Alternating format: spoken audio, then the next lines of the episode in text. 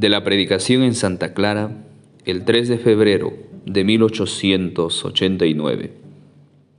Confiemos en Él. Es así que hoy, lleno de confianza, me hago a la mar donde la voluntad de Dios me ha querido poner.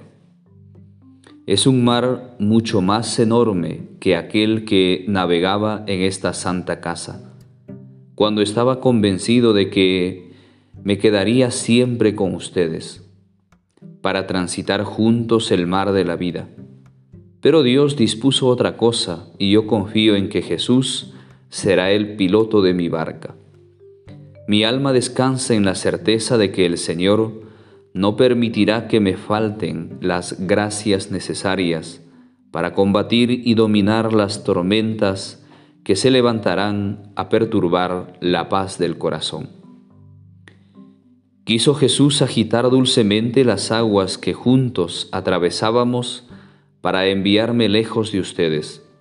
Pero Jesús, que es el vínculo suavísimo de todos los corazones, no quiere en absoluto separarnos, sino al contrario, estrechar nuestros corazones con una fuerza todavía mayor. Me ausento físicamente, no obstante, con el espíritu y el corazón, siempre estaré presente en medio de ustedes.